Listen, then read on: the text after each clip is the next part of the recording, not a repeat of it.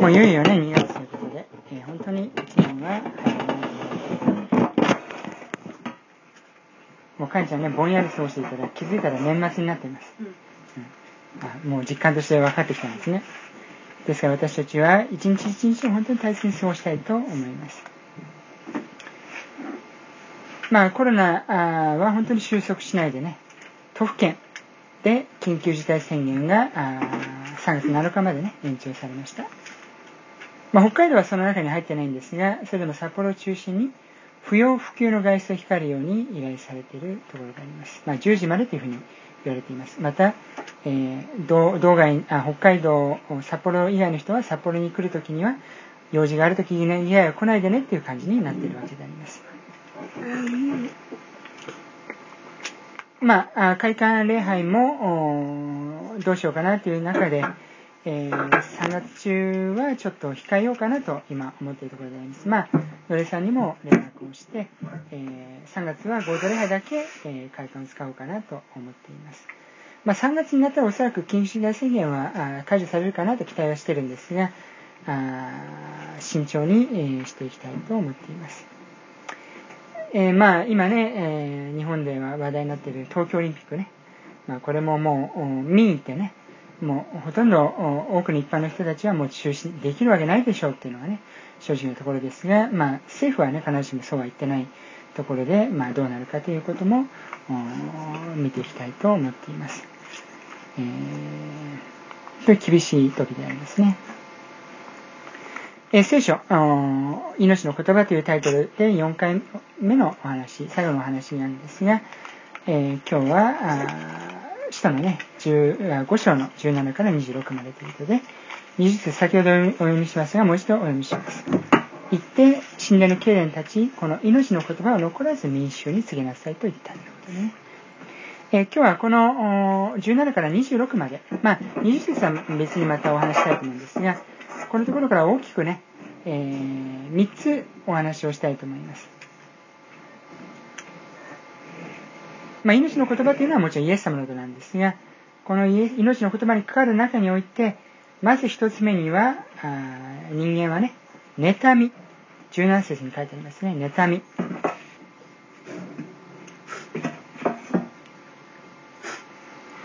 サドカイ派の人っていうのは、まあ、大祭司とその仲間たちということで、えどちらかというと、その、ユダヤ教のエリートたち、その権力者たちが、このサドカイ派と言われているわけであります。まあ、一般的に奇跡を信じないとかね、いろんな細かいところがありますので、ありますが、あそういうグループであるわけであります。まあ、こういう、まあ、人たちが、この前の説の方で、奇跡をね、起こって、起こさ起こしている中で、妬みを燃やしたということであるわけであります。えー、高尚な人ね、こう、地位が高い人だから、妬まないということはないんですね。人は妬みやすいものであるということ。皆さんどうでしょうか？妬み。あ、かんちゃんはね、正直でいいと思います。私はこのメッセージを作る中において、まあの、皆さん、まあね、家族だとわかると思うんですが、私は正直ね、その思い低いと思うんですね。あまり人を妬まないというかね。えーまあ、許せない心とかね、不平不満とかもね、そんなにないので、え、どんな、もうね、ああいうのとかに言われて、どんなにいい人なんだってね、まあ、あんまりサドカイ派の人にはね、共感しにくいんですね。えー、あ、そうなんだっていう感じでね。まあでも私にはもうちろん弱点っていうのがあります。人にはそれぞれ特色があって、弱点や得意部分はそれぞれあるわけであります。まあここでは妬みということを捉えていますが、あそのね、妬みであったり、まあいろんなものでありますが、その全ての罪の根源には、プライドというのがね、えー、隠れてるんですね、プライド。どうでしょうか、皆さんね。まあ、日本人はね、あの特に卑下することがありますが、それも隠れたプライドというふうに言う時があるわけになります。私たちね、聖書におけるイエス様を着るということでね、えー、イエス様はどういうことが言えるかというと、やっぱり一つ大きなことを言うのであれば、しもべ、謙遜ということなんですね。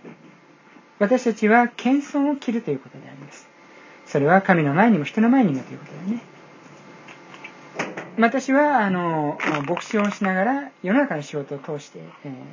ー、謙遜というのを学んでいるわけでありますね。まあ、なかなか世の中の仕事を取られないので、まだまだ謙遜をね、学んでいかないといけないのかなと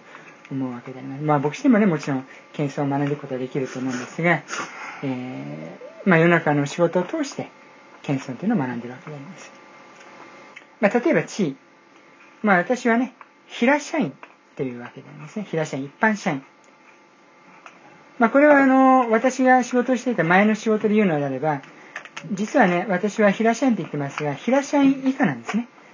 まあ、池江さんの職場でもいると思いますが、地域限定社員なんですね。地域限定社員。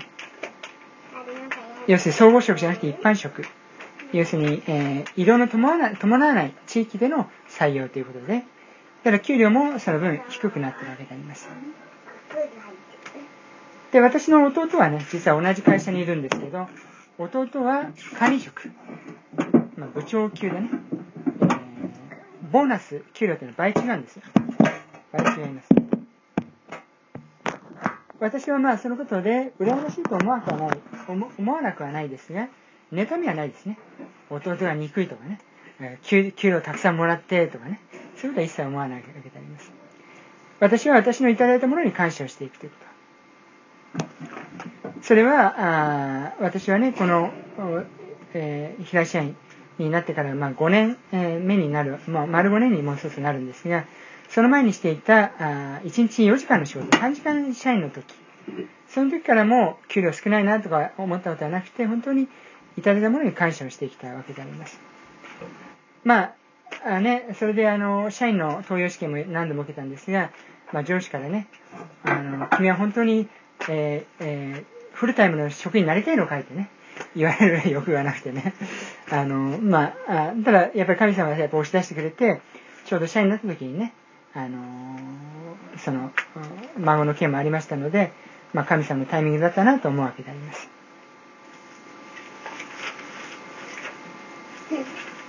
ただし、この妬みというのがあるんですが、これはあ世の中にあっては必ずしも悪とは言えないんですね。悪ではない。皆さんどうでしょうか。まあ、妬みっていうのはね、確かにドキッとしたり、あんまりいい言葉じゃないなと思うんですが、えー、世の中においては、妬みを通してね、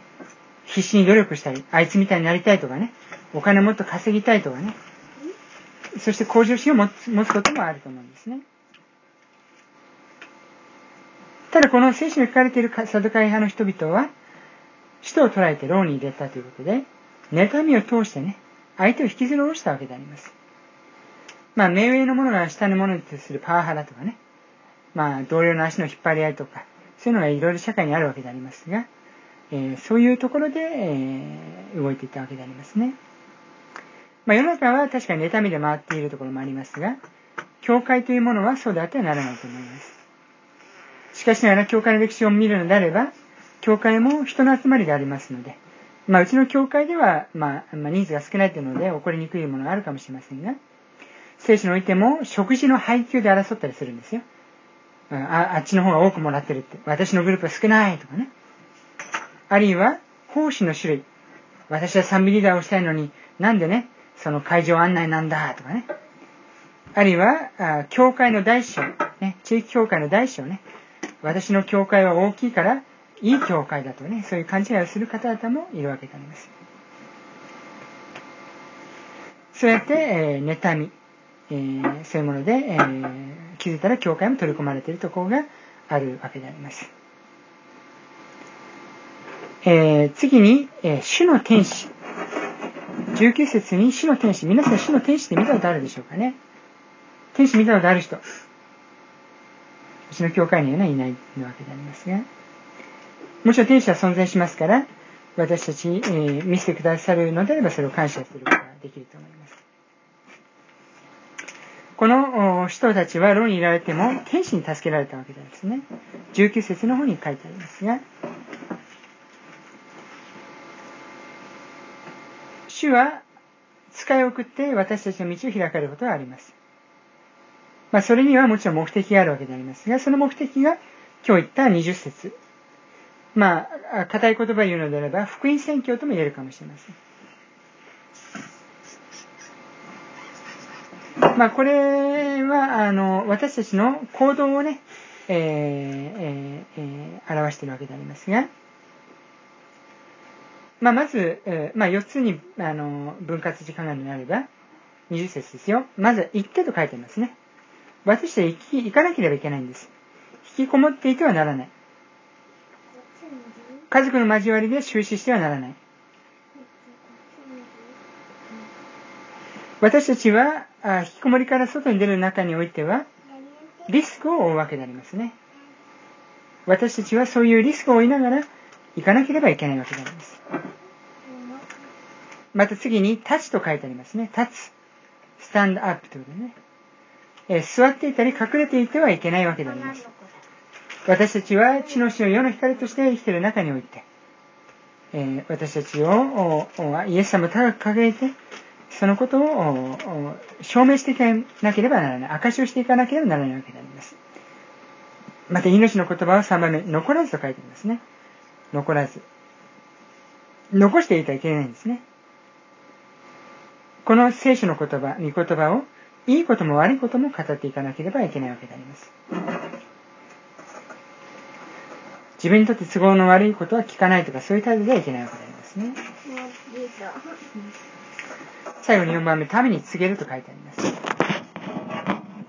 それは、言葉、文章、すべての機会を用いて、私たちは語っていくということ。それが、私たちが困難にあるときに、主の使いを使わす主の願いであるわけでありますね。私たちは神様を礼拝し、神様のことを伝えていくという福音、えー、礼拝と宣教ということが、すべてのクリスチャンにね、与えられた使命だと、この教会でも信じているわけでありますが、神様は確かにその目的を叶えるために、助けを与えてくださるわけでありますね。それは、かわいそうだから助けるとか、あそういうところだけではないということ。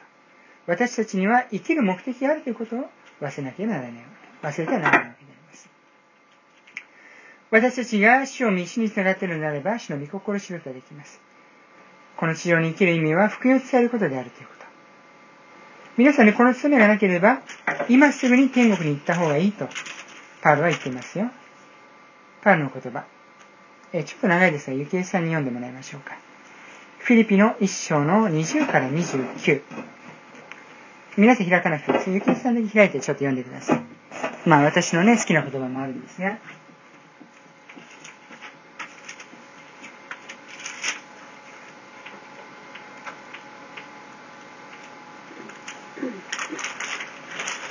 20から29まで読んでください。そこで私が切に願い望んでいるのは、どんなことがあっても恥じることなく、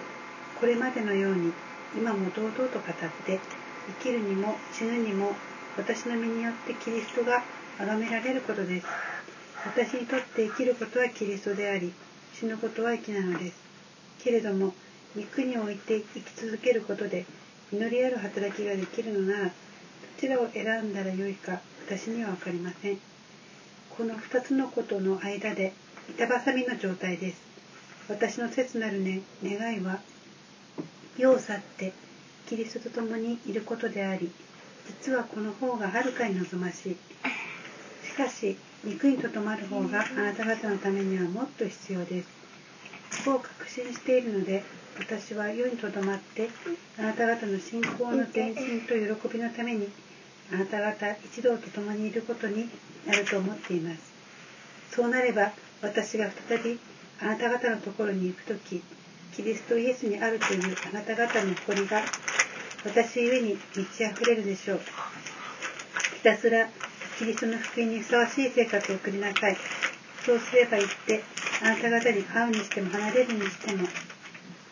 私は次のことを聞けるでしょう。あなた方が一つの例によってしっかりと立ち、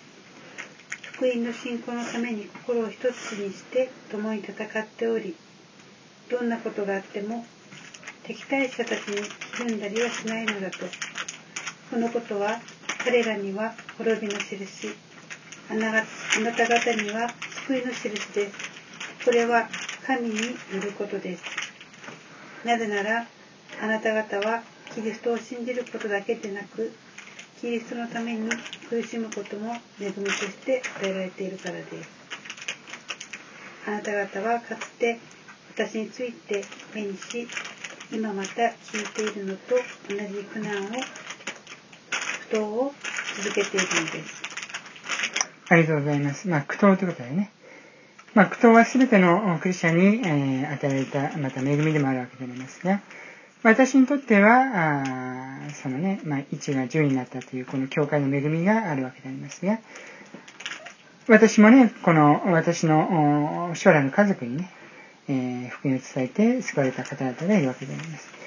えーうちの家族でおいては、まあ、妻とね、えー有志は救われていましたが、それ以外の5人もね、洗礼を受けることができたということ。まあ、これだけでも私にとってはまあ十分であるわけでありますが、神様の恵みの中でもっと御国を拡大しているわけであります。例えば、桃子の夫である良介君であったり、今、また新しい命、まあ、ここにいる瀬尾であったり、えーノアちゃんであったり、そういう方々が救われる中で、また御国が拡大していくわけであります。また子供たちの将来の伴侶もね、救われる中において、えまたその子供たちが救われる中で、えその家族の中においても、恵みが拡大していくわけであります。私もね、あの、より多くの方に触れていきたいという願いを当然持っている中で、今与えられている、その、ディボーション本の、その英訳ということをね、今やってるわけでありますが、あまた牧師としてはね、家族を治めるということも大切であるということがね、えー書いてあるので、まあ、一箇所、読みましょうか。えー、テモテの3章1から7。じゃあ、アイナ。テモテの1、3章1節から7節。皆さん開かなくていいですよ。えー、アイナ開いて、開いたら読んでください。テモテ1。えー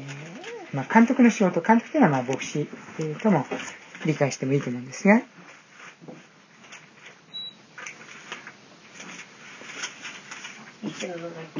えー3章の1節から7節です。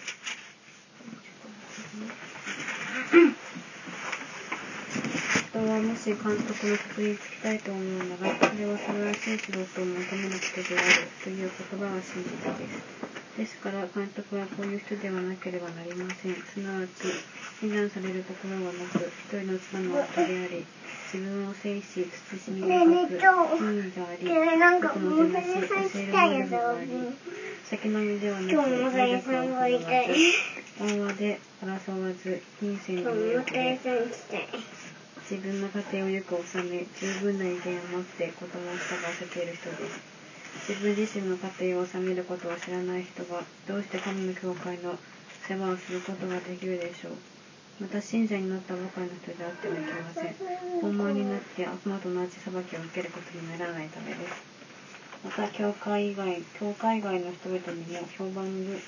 するわけではいけません。尻を受け、悪魔の女に陥らないためです。ありがとうございます。まあ、この言葉をね、いろんな角度から理解することもいいと思うんですが、いずれにしてもモデルはイエス様であるということね。で、えー父親としてやっぱりしもべとして生きるということであります。まあ、それは奴隷というふうに捉えるわけじゃなくて、サーバントリーダーシップってね、英語では言うんですが、使える愛というかね、まあ、例えば、アッシーであったりとかね、えー給料を持ってきて、えー家族に、えー使うものであるとか、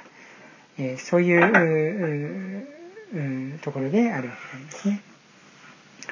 えこのところを実践していきたいと願っているところであります。えそれではあ3番目に行きます。3番目。恐れ。皆さんどうでしょうかね。まあ今日は3名ありました。恐れるなとありましたが、聖書には365箇所恐れるなという言葉があるとよく言われています。えー365というのは365日。えー毎日私たちは恐れやすいものであるから、恐れるなと主は言ってくださる。恐れるな私はあなたと共にいるというのが主の言葉であるわけであります。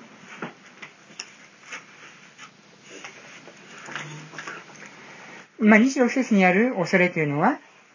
あこの神殿の主観というのは、民衆に石を投げつけられるのを恐れたということでね。人を恐れたんですね。皆さんどうでしょうか？人を恐れるものでしょうか？日本人は特に恐れやすいものですね。いろんな言葉があります。例えば、出る杭は打たれる。五人組。五人組っていうのはね、江戸時代にありましたが、ん内部告発というかね、みんなを見張り合うという関係ですね。あるいは村八部。で、まあ、札幌はまだはあいいのかもしれませんが、特に東京ってね、日本の人、東京の人は、みんな険しい顔してるってね。まあ、外国から来る、戻ってきた人は特に思うかもしれない。私もね、アメリカに1年行って日本に帰ってきた時は、日本っていうのは随分ストレスフルだなと思ったし、前のあたりもね、ニュージーランドが帰ってきたら日本ってストレスがあるなと思わなかったですか？冷たいなって感じ。そうそうそうそう。だからね、本来は優しい心を持ってるんだけど、その、人に当たるときに、えー、人から見見た目として、特に都会の人は険しい顔をしている。いい顔を見せてはいけないというね、えー、ところであります。私、会社勤めしていますが、えー、昔ね、私の父や祖父の時代には、会社は家族のようでもありました。昔のね、映画やドラマでもそうでしたね。えー、もう本当に、えー、家族関係みたいな、関係で。えー、まあ結婚しないだから会社の方々も言ったわけでありますが、今はね、組織、どっちかというとドライな感じがしますね。まあ会社としては例えば非正規社員、派遣社員、フリーターとしてね、いかに給料安くするかというその、出世を圧縮するかというとね。まあこれは本当に、まあ、ああしている時のパロの時代の奴隷のようなものであったということです。例えば、もっと働きなさい。楽をしてはならない。そういうような感じで対応されれば、やっぱり私たちも身構えて、あまりいい顔してられないというね、ところであります。私もね、会社でうっかりね、笑顔とかになったりするんでね、気をつけなきゃ。まあ気をつける必要はないのかもしれませんけど、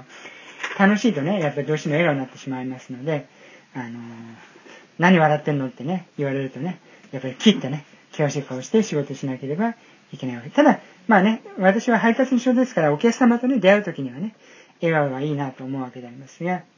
えー、そういう、もちろん職場もね、いい雰囲気なので、えー、基本的に、えー、私が笑顔で笑顔でも別に責められたりはね、してるわけではないので、え本当に、えいい職場に、え置かせてくださったなと思うわけであります。私たちは、あまあ、世の中に生きているところがありますが、そうであってはいけないんですね。